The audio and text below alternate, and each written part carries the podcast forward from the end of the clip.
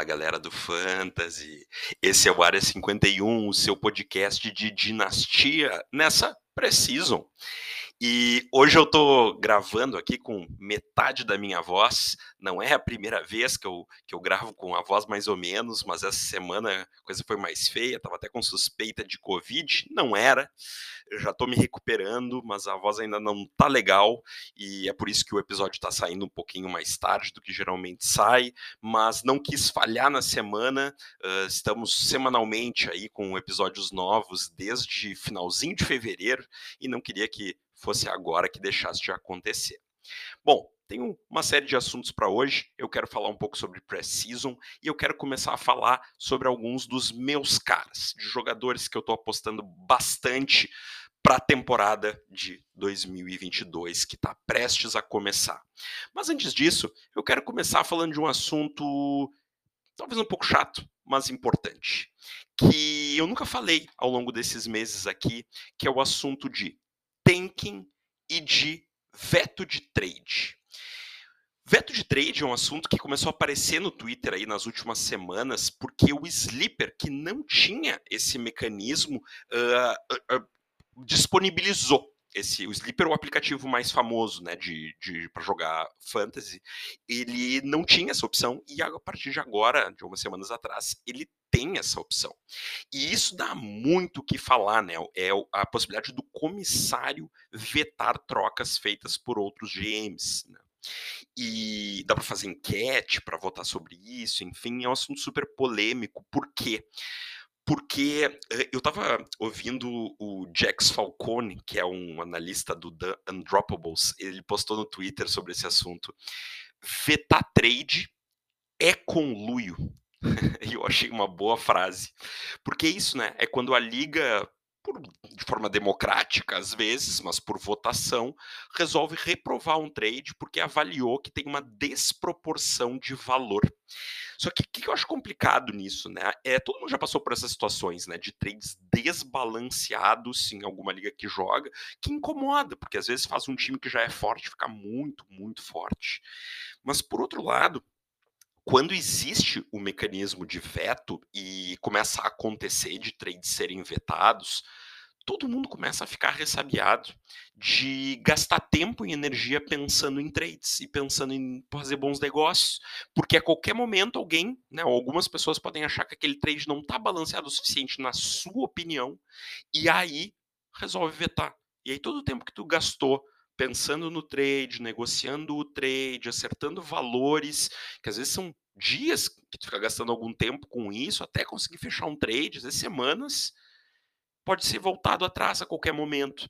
Fora que gera uma sensação muito ruim para quem é visto como lado perdedor, porque a pessoa é tratada meio como idiota, né? E, e o outro meio como se estivesse abusando ainda, né? Por ter proposto aquele trade. Então tu começa a gerar toda uma animosidade entre os uh, GMs, especialmente se tem às vezes GMs menos experientes ou mais inseguros, né? De que eles ficam melindrados assim com a possibilidade desse tipo de coisa acontecer. Então isso é bastante desgastante para todo mundo. Ah, é frustrante quando a gente vê trades muito desbalanceados acontecendo, mas assim eu já, teve, eu já passei por experiência de ter muitos trades que eu achei num primeiro momento que eram desbalanceados e que depois se mostraram ao contrário, desbalanceados para o outro lado, porque a gente erra muito esse tipo de avaliação. Aí daqui a pouco alguém vai lá e troca um first do ano seguinte por um jogador que a gente não gosta e a gente pensa, nossa, esse first vale muito mais. E aí aquele jogador que a gente não gosta engrena e mostra que é mais capaz do que a gente imaginava e aquele first que o cara pegou vira o Henry Ruggs, vira, sei lá que outros exemplos eu tenho aí desses últimos anos aí, mas tem, né? Certamente tem alguns outros exemplos que a gente poderia. Denzel Mims não foi, não foi first na maior parte dos casos, foi early second, né? E, e aí tu tem um baita bust na tua mão, né? E aí aquele outro cara que tu achava que não ia dar em nada ali, que tu não gostava, quando tu vê cara começa a mostrar valor ali e eh, começa a entregar dois, três anos seguidos, mesmo às vezes já sendo um cara um pouco mais veterano e tal, o cara continua entregando o suficiente. Então, acho que esse é o ponto, assim, né? Eu não gosto, eu não jogo em ligas que tem veto de trade, porque não faz sentido, né? A não ser que o veto seja por suspeita de conluio, que os jogadores estão com alguma maracutaia. Mas quando chega nesse ponto, a coisa é tão grave que, assim, eu não quero jogar numa liga que eu suspeito que as pessoas façam conluio, sabe? Então, assim, ninguém tá livre, mas eu acho que daí não é só né, vetar a trade, né? E é expulsar os GMs que estão de conluio. Uh, porque também não quero ficar jogando com gente que eu tenho que ficar fiscalizando o tempo inteiro para saber se não estão armando alguma, né? Uh, isso seja em ligas né, que não tem nenhum tipo de, de prêmio envolvido, sejam ligas né, que tem prêmio, eu não quero perder meu tempo jogando com gente que eu acho que está armando alguma coisa para se beneficiar de alguma forma mutuamente, né, e sacanear os demais participantes. Então, em geral, não gosto da ideia de que as ligas tenham trade, uh, veto, porque isso faz com que eu não me interesse mais muito por trocar, e essa é uma das partes mais interessantes do jogo. Tanking é um outro assunto muito chato, porque, na minha visão, tem que estar tá claro na regra se pode ou não pode tancar, né? E é difícil avaliar o que, é o tanking, porque, mais uma vez, a avaliação de valores que as pessoas têm difere né, na hora de escalar o time. Mas tem algumas coisas para mim que são muito claras de tanking, né? Um jogador vem escalando sempre tal jogador, e aí na semana tal, quando ele resolve, quando ele vê que o time dele né, vai, né, não quer mais que o time dele ganhe para subir o pique de draft, ele começa a escalar um outro bem pior, uh, ele começa a fazer umas escalações meio sem sentido, né? E o jogador uh, que está sei lá, voltando de lesão, ele não bota no time, né, mesmo que seja uma estrela. E, e aí tu começa a ter muitos sinais de que o cara tá tancando. É uma situação muito difícil para o comissário punir esse tipo de tanking, porque, de novo, sempre dá para ter justificativa, né, das mais bizarras. De, eu imaginei que esse cara que tem dois targets por jogo nessa semana ia fazer um touchdown de 60 jardas, e isso ia valer mais do que escalar o outro cara que tem sete targets por jogo, mas que não faz tanto touchdown assim. Então, Sempre tem, sempre dá para contar uma história, né? Então é uma situação bem difícil para o comissário, mas ao mesmo tempo eu acho que quando isso começa a acontecer, tem que ter, tem que ter cartão amarelo e se for o caso tem que ter algum tipo de punição prevista para isso, porque não dá para inventar uma punição de cabeça na hora, mas algum tipo de punição prevista na, na, nas ligas, numa das ligas que eu jogo, uh, tem punição de perda de picks quando isso acontece. E isso acontece se o cara esquecer de escalar jogador. Ah, foi porque eu esqueci teve punição de pique. Vai perder pique porque é do compromisso escalar o time toda a rodada. E tem outras ligas que o tanking é liberado. Eu não gosto, tá? Porque começa a gerar uma situação artificial meio ridícula de que metade da liga jogou contra aquele time e às vezes alguns dos, dos, dos times perderam para aquele time até, e aí da metade da temporada em diante o cara resolve que ele não escala mais time nenhum, porque agora ele resolveu que ele vai tancar. Então, assim, acho essa uma situação muito ruim, acho prejudicial, não gosto né, muito de ligas que não tem nenhuma regra né, inibindo o tanking, mas eu prefiro que seja claro. Se não vai ter punição em nenhuma circunstância, então eu prefiro que seja tanking liberado. Aí, quando meu time estiver eliminado, eu não vou mais escalar ninguém porque não faz sentido eu ficar competindo e alguém tirando vantagem de ter deixado de competir. Mas eu acho que o ideal é que todo mundo se comprometa a ter sempre a melhor escalação possível em campo, fazendo com que né, os valores de pique de, de draft ali de rookies se equilibre pela força dos times.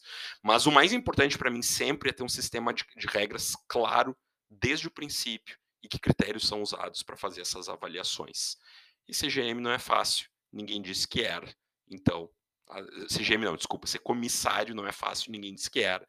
Então, às vezes, a gente vai ter que tomar algumas decisões difíceis quando está nessa posição de fazer algumas punições, que sempre é chato, porque deixa alguém chateado, né? deixa alguém incomodado de ter sido punido, mas às vezes não punir significa ter outros 10 GMs incomodados.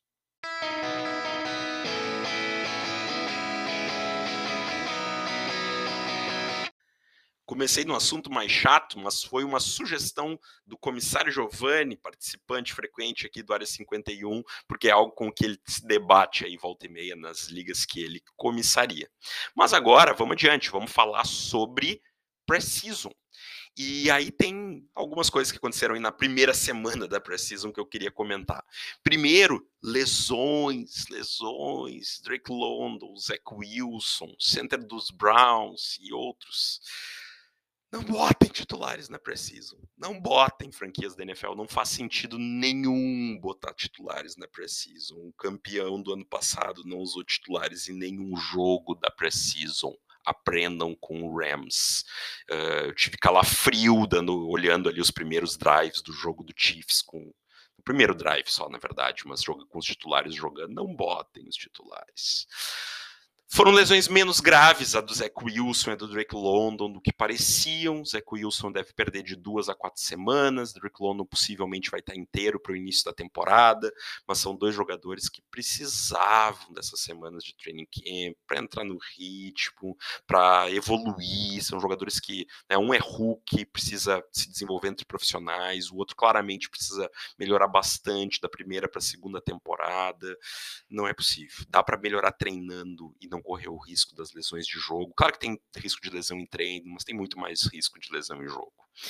E, e o centro dos Browns está fora da temporada, né? Então, assim, não, não é diretamente alguém que afeta o fantasy, mas para os Browns vai afetar a temporada, vai afetar o jogo corrido, vai afetar o jogo de passe. Não botem os titulares, não é preciso mas alguns titulares estavam lá e alguns nomes que eu acho que valem a pena ser destacados assim. Uh, primeiro, a dupla Pickens e Pickett do Steelers, né? Fizeram um grande jogo aí, virada no finalzinho, com o touchdown lançado do Pickett.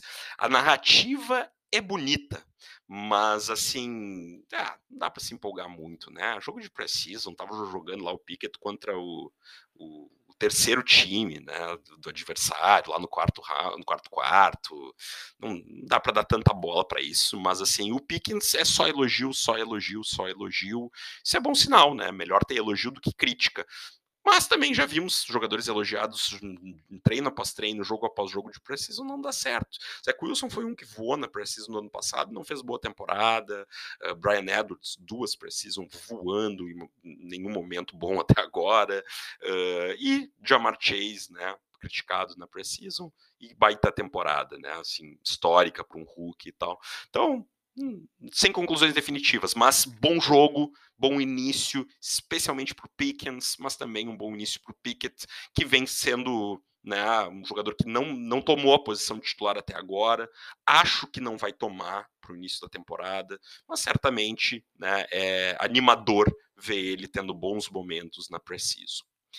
Uh, outro jogador que eu acho interessante comentar é o Azaia Pacheco, running back dos Chiefs, jogador de sétimo round, foi o segundo running back a entrar em campo e teve snaps entre os titulares no primeiro drive.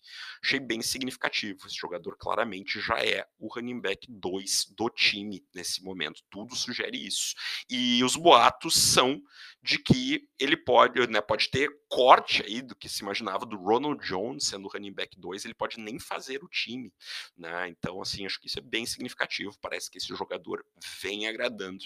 É um jogador que talvez jogue em special teams nesse início, não, não acho que dê para esperar grandes, grandes coisas, né? mas é sem dúvida significativo ver ele já envolvido entre os titulares aí no primeiro jogo da Precision. Temos mais alguns jogos para ver o que vai acontecer.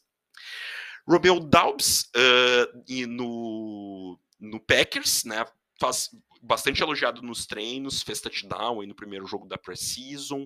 Enquanto isso, o Watson, uh, ou Watson aqui, do Packers, né? Ele estava lesionado até agora, essa semana que deve começar a treinar, então um jogador que veio perdendo espaço no início da temporada por estar lesionado, não significa que não vá ser um dos principais alvos do Uh, Rodgers nessa temporada, mas é sempre ruim para um Hulk perder tempo, e ele perdeu um bocado de tempo. Enquanto isso, Dobbs Hulk de quarta rodada vem se destacando, jogador que vem ganhando valor em dinastia. Né? Já vi ele sendo draftado numa distância pequena em relação ao Watson em startup, aí, coisa de dois rounds de diferença. Há um, dois meses atrás, certamente essa distância seria muito maior. Outro nome, um jogador que. um prospecto que eu achava bem interessante o, temp, o tape, Pierre Strong. Pierre Strong uh, foi o último dos RBs dos Patriots a entrar em campo aí no primeiro jogo da, da Precision. Achei algo que é só o primeiro jogo, mas assim não é animador, né? Não é animador ver ele entrar atrás do Kevin Harris, por exemplo, que foi draftado atrás dele aí no, no draft desse ano. Uh, e, mas assim, né? De novo, tem jogos, vamos ver o que, que vai acontecer. Jogador que eu gostava do tape, mas claro, um pouco desanimador ver esse início aí, ele entrando, acho que ele foi o quarto running back a entrar, e teve uma série de running backs que foram preservados desse jogo aí, naqueles né, que já são mais experientes. Uh, tava animado com ele dentro da, desse risco de que James White aposentasse, o que de fato aconteceu. Vamos ver se ele vai conseguir ganhar esse espaço ou se vai acabar ficando para os jogadores que já são mais veteranos, como o próprio Ramondre Stevenson, que vem sendo bastante elogiado nessa pré-season. Uh, tivemos Trey Lance fazendo um bom jogo, né? Ele fez um touchdown longo junto com o Hulk Danny Gray, uh, 76 jardas. Ele teve só quatro, sete lançamentos, quatro uh, deles completados. Muito pouco ainda, né? Mas né, para quem vem a gente viu muito pouco ainda em campo, mais uma vez, é algo que é melhor ver ele atuando bem na Precision do que não. Então, nesse sentido, interessante, mas ainda tem que provar bastante coisa. Tivemos Sam Howell, né, o quarterback Hulk, draftado no quinto round apenas, né, pelo uh, Washington, mas que também lá jogando com o terceiro time, né, mas uh, teve um bons momentos no jogo, fez touchdowns, então interessante ver esse jogador aí, jogador do qual se tinha expectativa de que pudesse ser draftado mais alto, não foi, é um tiro longo para virar um jogador que possa ser titular de NFL, mas teve um jogo interessante aí nesse início de pré-season. E dois nomes que eu acho que são bem interessantes para fechar esse, esse, bloquinho aqui. Uh, Traylon Burks jogou pelo Titans, que preservou vários dos seus titulares, e dentro disso, ele não só jogou, como ele estava em campo no quarto quarto do jogo. Uh, um pouco preocupante, né? Assim, o que, que isso me sugere? O time com alguma insatisfação com esse jogador. Pode não ter a ver com talento, porque ele vinha sendo até elogiado pelos beat reporters aí na, nesse, nesse training camp, nesse, nesse início preciso, na verdade, né? The post-training camp já. E, e aí, uh, tu vê ele no campo tão no fim do jogo, sugere que alguma coisa eles não estão gostando. Talvez tenha a ver com talento, talvez tenha a ver com tá mal preparado fisicamente lá no, nos OTAs, eles querem fazer com que esse jogador conquiste passo a passo o seu espaço no time, porque de repente não gostaram muito de alguma coisa de comportamento dele, pode ser também, não tem muito como saber. Mas né? Para início é muito legal. Se a gente vê que isso vai, né, que ele vai subindo nesse depth chart nos próximos jogos, tudo bem, nada que vai preocupar muito para a temporada. Mas se isso se repetir, começa a ser aí uma bandeira vermelha aí em relação a, a esse jogador para 2022. E Antônio Gibson já tinha todas as questões deles terem draftado o Brian Robinson e preocupações relacionadas aos fumbles, e ele vai lá na preseason e faz um fumble. Depois disso, nessa semana, ele foi visto treinando nos Special Teams, protegendo o Panther. Opa, não anima, né? Não anima. Mas pode ser só uma punição para quem fez um jogo ruim de preciso, né? Então, assim, daqui a pouco é uma espécie de punição botar ele lá para, né? Luz alta, né? Te liga, meu amigo. Vai, se, se tu continuar fambando, tu vai para o Special Teams aqui. E não necessariamente isso vai ser posto em prática se ele mostrar um empenho e uma melhora nos próximos treinos. É outro jogador para monitorar. Se esse tipo de coisa continuar acontecendo ao longo de toda a pré-season, vai me preocupar bastante. Mas não estou desesperado para draftar o Brian Robinson, ainda pelo menos.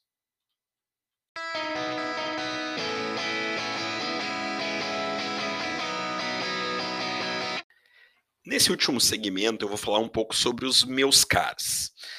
Esse é um segmento bem comum em podcasts de fantasy, sites de fantasy por aí, né? Os americanos geralmente chamam de my guys ou flag players, aqueles caras pelos quais eu planto a minha bandeira, né? E jogadores que eu tô animado, né? E aqui não tô falando de jogadores para comprar na baixa, porque eu acho que estão subavaliados no mercado de dinastia. Tô falando de jogadores que eu tô animado para esse ano, né? E que ao mesmo tempo são jogadores que eu, claro, estaria por um preço certo disposto a comprar, mas não necessariamente que eu vou mirar hoje, né? Vou mirar nesse momento aqui. É mais jogadores que eu acho que se tu tem o teu time e, e eventualmente se tu achar eles a um bom preço na tua liga, são jogadores bem interessantes que podem contribuir bastante na temporada de 2022. No episódio de hoje, eu vou falar sobre quarterbacks e running backs. Três quarterbacks, três running backs que eu tô interessado, tô animado. E na semana que vem eu vou falar sobre wide receivers e tight. Começando pelos meus quarterbacks, então, eu queria dizer que o primeiro deles é Lamar Jackson. Lamar Jackson é um jogador que, por lesão principalmente, né, não fez uma boa temporada no ano passado e parece que muita gente esqueceu que ele é um quarterback sensacional para fantasy. E acho muito bom para NFL também, tá? Eu acho que em, termos de NFL, o Lamar Jackson, ele é um quarterback dos 10 melhores. Eu não acho que ele seja aquele cara, né, do ano de MVP, assim, né, que porque naquele ano ele foi justissimamente o MVP, assim, jogou demais, demais, demais, mas eu não acho que ele seja um quarterback top 5 da NFL, né? Se eu pudesse escolher o quarterback que eu quisesse para o meu time, certamente o Lamar Jackson não estaria, eu diria, nem na discussão discussão, porque eu teria aí uns outros dois ou três que seriam sobre os quais eu me debruçaria, né, com muito cuidado, assim, pensando num time de NFL. Mas para fantasy, ele tá, tá sempre para mim na disputa do, do top 5, assim. Porque, independente do formato, tá? Mesmo quando a gente faz uh, touchdown de lançado valendo 6 também, que é um formato que eu gosto mais, o, o touchdown corrido segue valendo 6. Né? Então, assim, ele é um cara que ele faz ele tem um bom piso de pontuação semanal, porque ele sempre faz um bom número de jardas. Então, assim, se ele tá fazendo aí 40 jardas na semana, ele já sai de 4 pontos só disso. Em liga que touchdown lançado vale 4, é como se ele já saísse de um touchdown. Só com as jardas corridas, se ele fizer 40 jardas né, que é uma quantidade que ele faz com bastante frequência. Uh, ele é um cara que tem potencial para fazer touchdowns corridos longos, de 30 jardas, de 20 jardas, coisa que geralmente não espera de um quarterback. Né? Uh, ele é um cara que lança touchdowns. Né, que faz touchdowns de goal line, roubando o touchdown do running back. Então, assim, eu acho esse, esse jogador muito interessante para fantasy. A única preocupação é a longevidade de um quarterback com essa característica. Mas ano passado ele teve a primeira lesão significativa da carreira dele, que fez ele perder jogos. Daqui uns anos eu vou começar a me preocupar com isso, tá? Mas geralmente, né, quarterbacks que correm muito têm carreiras um pouco mais curtas do que aqueles mais de pocket. Uh, e só no pocket eu não acho ele, né, como eu, na, na linha do que eu dizia antes, um desses né, destacados. Mas ele cumpre, cumpre o serviço. Né? No todo das suas habilidades, ele é um belo quarterback. E para fantasy, ainda melhor. Então, é um quarterback que eu acho que está até desvalorizado, eu diria aí, né, no cenário de, de fantasy, porque recency bias, né, viés de recenticidade, né, não entregou muito para mim no ano passado, então eu me desanimo. Mas eu acho que ele é um quarterback, um candidato muito forte aí para entregar uma pontuação top 5 em 2022. Outro nome que eu queria trazer é o de James Winston, Aqui pensando em Superflex, tá? Não, não para os outros dois nomes que eu vou trazer pensando em Superflex. Para ligas de um quarterback, James Winston é um quarterback 2, né? Se muito aí, eu acho que dá para de repente ele, ter, ele puxar um, um, baixo quarterback 1, mas daí já não tá tão distante do preço dele, né? O piso não é tão bom, o upside não acho que seja tão alto jogando no Saints, acho que não vai ser aquela loucurada que era ele jogando em Tampa. Uh, então, assim, ah, para um quarterback, não acho essa maravilha toda. Mas para ligas em que tu escala dois quarterbacks, ou de plantéis profundos, que tu vai draftar um, quarter, um, um quarterback dois né, para o teu time, eu acho um nome bem interessante, porque, como eu disse, ele tem upside para ser um top 12 na temporada. Uh, só que para uh, que acontece? Em Superflex, eu tô falando aqui quem eu tô animado para essa temporada, tá? Acho que ele pode puxar, como eu disse, um top 12 até, ou ficar dentro do top 15 para essa temporada. Eu acho que seria uma boa aposta.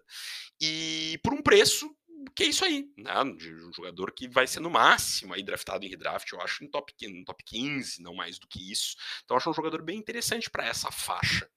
Mas em uh, dinastia Superflex, eu acho que ele é uma boa pedida para quem está mirando no curto prazo, sabe? Para quem é contender e precisa de um quarterback 2 no curto prazo. Porque a, in, a, a instabilidade dele no emprego, ele ele pode ser cortado ao final desse ano, se o Saints quiser.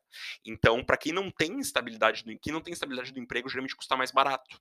E aí a chance de tu poder comprar sem ter que de repente dar um pick de first por ele, quem sabe, ou algum jogador que de repente não é titular no teu time e, e adicionar um, um, titular imediato e que eu acredito que vai ter uma boa produção na temporada. Assim.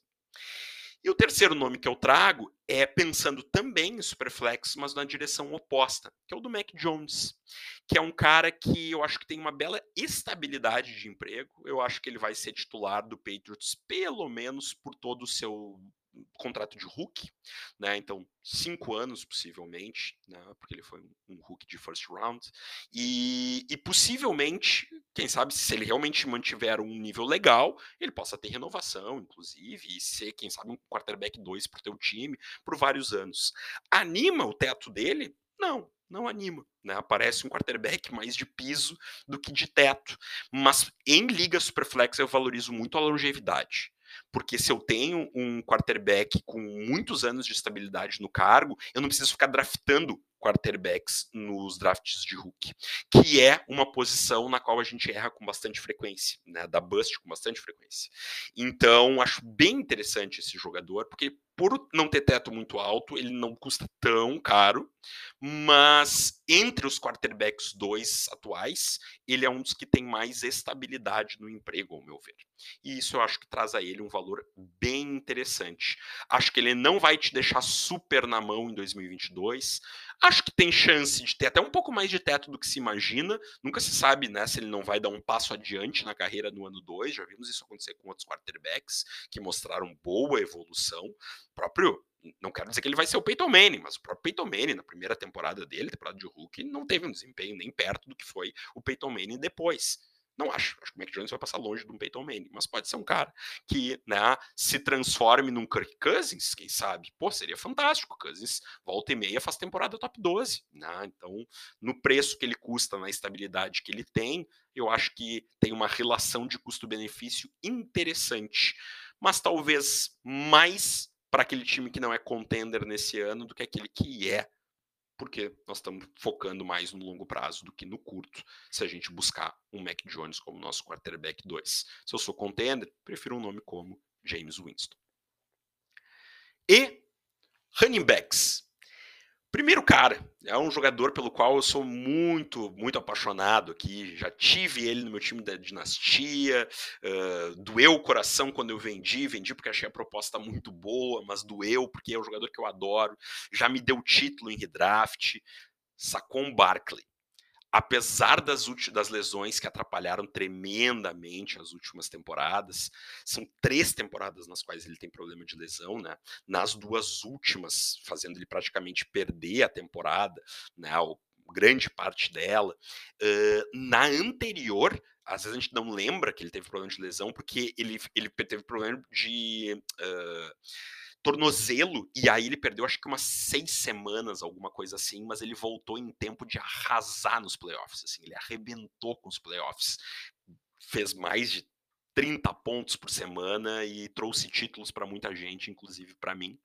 Uh, é um jogador que eu gosto bastante e, como eu já falei em outros, uh, tem algumas lesões que me preocupam no longo prazo, mas as do Barclay não.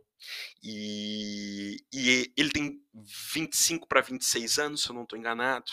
É um jogador que já está numa curva né, para o running back que geralmente já começa a ser descendente, mas eu acho que ele ainda tem gasolina para queimar. Eu acho que ainda por umas duas temporadas dá para esperar bastante dele. Acho que é um cara que tem teto para ser running back top 5 na temporada. E, e eu acho que tem muita gente desconfiada com ele por causa das lesões, oportunizando uh, oportunidades de compra. E é um jogador que eu acho que é bem interessante, acho que é um jogador interessante em redraft. Ele ganhou bastante preço em redraft nos últimos tempos, já tá no top 12, mas para quem tava jogando baseball aí meses atrás, o preço estava muito convidativo, estava muito bom.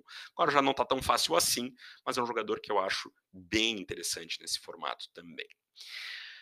Outro jogador que eu acho que está interessante para esse ano, Alvin Kamara. Muitas preocupações em relação à punição dele, e ela pode vir mas eu acho que vai ficar pro ano que vem. O NFL foi adiando, adiando, adiando. Se fala que tem um vídeo, se esse vídeo vaza, ele vai ser punido imediatamente, não tenho dúvida nenhuma disso.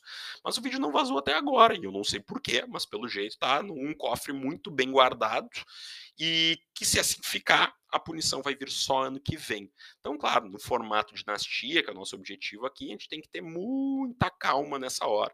É um jogador já indo para seus 27 anos e que talvez na temporada que vem tome uma belíssima suspensão, porque dizem que o vídeo é feio. Mas para redraft é alguém que pode contribuir muito e tá com desconto por causa do risco da suspensão. Se tu tiver estômago para tolerar esse risco, pode se tornar interessante. E para alguém que tá com um time pronto para tentar ganhar esse ano, se tiver estômago para tolerar, acho interessante, porque se for vender, vai vender com desconto. E se tu tem tolerância ao risco, talvez tu consiga comprar ainda com algum desconto, apesar de já terem começado a surgir as notícias de que essa suspensão tem grande chance de ficar para o ano que vem, com isso o preço dele já deve ter subido um pouquinho, mas eu acho o nome bem interessante. O Camara do Winston, não acho que será o Camara do Brees e do Sean Payton. Né? Então acho que dá tem que esperar um pouquinho menos, tem que ajustar as expectativas, mas é um cara que vejo com valor hoje de RB2, né, em, em dinastia, com certeza, né, uh, em draft algo que, que certamente está descontado em relação ao preço que ele poderia ter, porque eu acho que é um cara que tem bastante chance de ser um RB1. Talvez não vá ser o top 5, que ele foi várias vezes já, mas um RB1 eu acho que ele tem boa chance de entregar, e abaixo desse preço, talvez valha a pena correr o risco. Né? Acho que até né, um, um, baixo RB1, aí um RB10 em draft, pensando assim, é um preço que dá para pagar. Em dinastia eu não pago tanto pela ideia, pela idade que ele tem, mas com um time prontinho, é um cara que entra e certamente colabora bastante. E o meu terceiro e último nome, agora, depois dos últimos zum zum zums da, da Precision, aí talvez não, não seja mais grande coisa, mas até semanas atrás eu ainda achava que o preço estava bem legal, que, era o, que é o Ramondre Stevenson. Uh, o Ramondre Stevenson é um cara que para dinastia eu gosto mais do que o Damian Harris. Acho que para esse ano já tem chance dele ter protagonismo em relação ao Damian Harris. E agora já tem se falado tanto nisso que o preço já subiu muito, né? Mas é um jogador que eu gosto, onde eu tenho ele, eu tô feliz, tô satisfeito. Uh, é um jogador que eu acho que pode virar o running back principal desse time nos próximos anos. Tem que ter em mente que no Patriots eu nunca espero que ninguém seja carregador de piano mesmo, assim, né? Uh, sempre tem uma divisão ali, mas eu acho que é um jogador que, apesar do, do da questão física de ser um jogador grande, forte, às vezes não parece o típico recebedor de passe, mas me parece um jogador bem capaz para fazer essa função. E é um jogador grande o suficiente para fazer também goal line, então aquele cara que tem os toques mais ricos do, do, do, do fantasy, né? Que valem mais pontos, que receber recepções e toques de goal line, assim. E talvez para esse ano ele não vá ter dos dois lados esse aspecto. Damian Harris é bom em goal line também, mas quem sabe para o ano que vem ele não possa ter um protagonismo um pouco maior. Não vai ser só ele, esse time já está sugerindo isso, draftou dois running backs esse ano, né? Então acho que é um time que sempre pensa em jogar em comitê, né? Mas acho que o Ramondre pode vir a se tornar o principal jogador desse comitê. E aí, por um preço de flex, como muitas vezes a gente consegue, eu acho bem interessante, bem interessante. Mas talvez não seja imediato, Damian Harris ainda estará lá esse ano. Hum, mas como eu disse, acho que ao longo da temporada eu tenho uma boa chance do Ramondre fazer mais pontos do que o Damon Harris. E se a gente botar ainda no formato de dinastia, que a gente vai pensar nos próximos anos, acho que esse é um jogador bem interessante. Gosto bastante dele e é um dos meus caras para a temporada, junto com Lamar Jackson, Winston, Mac Jones, Barclay, Alvin Kamara e esse que eu falei por último, Ramondre Stevenson. Na semana que vem volto com wide receivers e tight ends. Feitor.